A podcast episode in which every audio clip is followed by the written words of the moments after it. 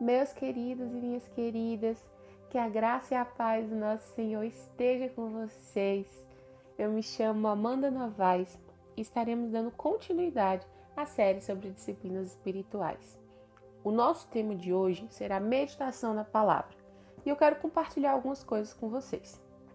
De início, gostaria de dizer que esse não será um podcast sobre dicas de planos bíblicos ou sobre como otimizar o seu tempo de devocional nem mesmo um estudo histórico sobre como se formou o atual cânon bíblico que temos.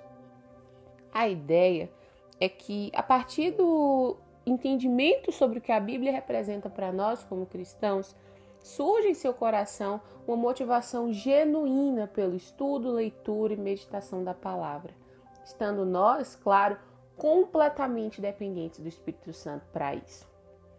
Eu quero começar com vocês em Gênesis capítulo 1, versículo 1. Observe.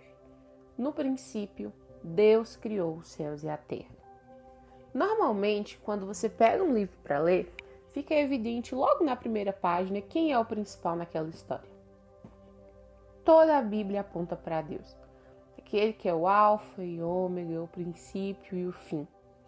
Muitas vezes nós nos confundimos e nos perdemos no meio da história por pensarmos que é sobre Adão e Eva, sobre Davi, sobre Pedro ou sobre a mulher samaritana. Mas galera, não é bem assim.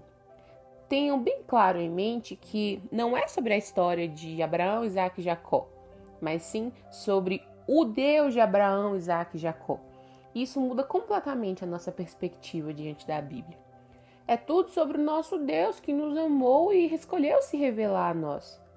Então, primeiro ponto que gostaria de deixar claro é que quando falamos sobre leitura da palavra, sobre meditação, a ideia não é que você conheça mais histórias sobre homens e mulheres, mas sim sobre o que Deus fez através da vida desses homens e dessas mulheres. É sobre Deus se revelando à humanidade. O segundo ponto está relacionado com esse fato. Nosso Deus se comunica conosco. Lá no Salmo 115, ao citar as características dos ídolos pagãos, o salmista diz que eles têm boca, mas não falam. Além disso, não emitem som algum de sua garganta. Ah, galera, onde na história você já ouviu falar de um Deus que quer se relacionar e que fala com os seus? Todas as vezes que você abrir a sua Bíblia, espere Deus falar contigo. Sabe quando você abre o seu WhatsApp e já faz na expectativa de que tem alguma mensagem, ele já esperando que alguém tenha algo para falar com você, tanto que normalmente você faz isso quando você tem tempo.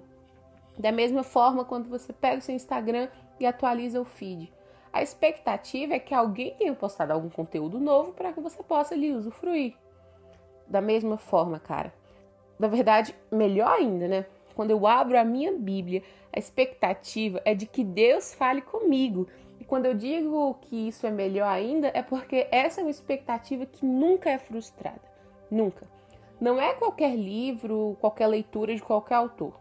Sabe, não são palavras mortas registradas. É revelação, é vida. É Deus falando conosco por meio da sua palavra. O Paulo On possui um livro chamado E Deus Falou na Língua dos Homens, onde ele diz que o registro da graça comunicativa de Deus é feito na Bíblia. Isso é muito incrível, sabe? Registro da graça comunicativa de Deus. Incrível. É, vamos agora pensar em mais um ponto, e este será voltado para uma das palavras que está no título desse podcast, que é meditação. Pense comigo. Cada tipo de livro exige do leitor uma estratégia de leitura para que se chegue ao entendimento completo esperado pelo autor. Como assim, Amanda? Não entendi nada. Vamos lá, vamos com calma. Quando você pega um livro infantil, observe que normalmente ele é bem curtinho. Possui diálogos pequenos e tem muitas ilustrações, e para que você entenda tudo, é necessário ler e analisar também as imagens. Já nos livros de escola ou em artigos acadêmicos, Normalmente, uma única e rápida leitura não é o suficiente para você entender. Então, como que a gente faz? Lê a primeira vez com um marcador de texto, uma caneta. Você marca apenas aquilo que é importante. E logo em seguida, ou depois de um tempo, faz uma segunda leitura focando apenas nos seus destaques e marcações. Por que, que eu falei isso tudo? Bem, a Bíblia é a palavra de Deus e eu não vou ler de qualquer jeito. Ele é o único livro em que você sempre vai ler na presença do próprio autor. E esse é um fato que não dá para desconsiderar. E é um fato que muda completamente a nossa visão. Será que uma leitura rápida e coletiva, uma vez na semana, durante um culto, é o suficiente para um livro tão importante quanto a Bíblia?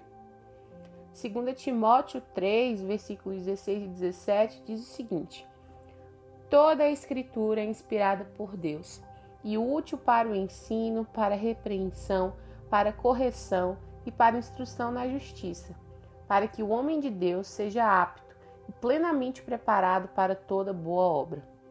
Olha só isso. Cara, a Bíblia, ela é toda completa.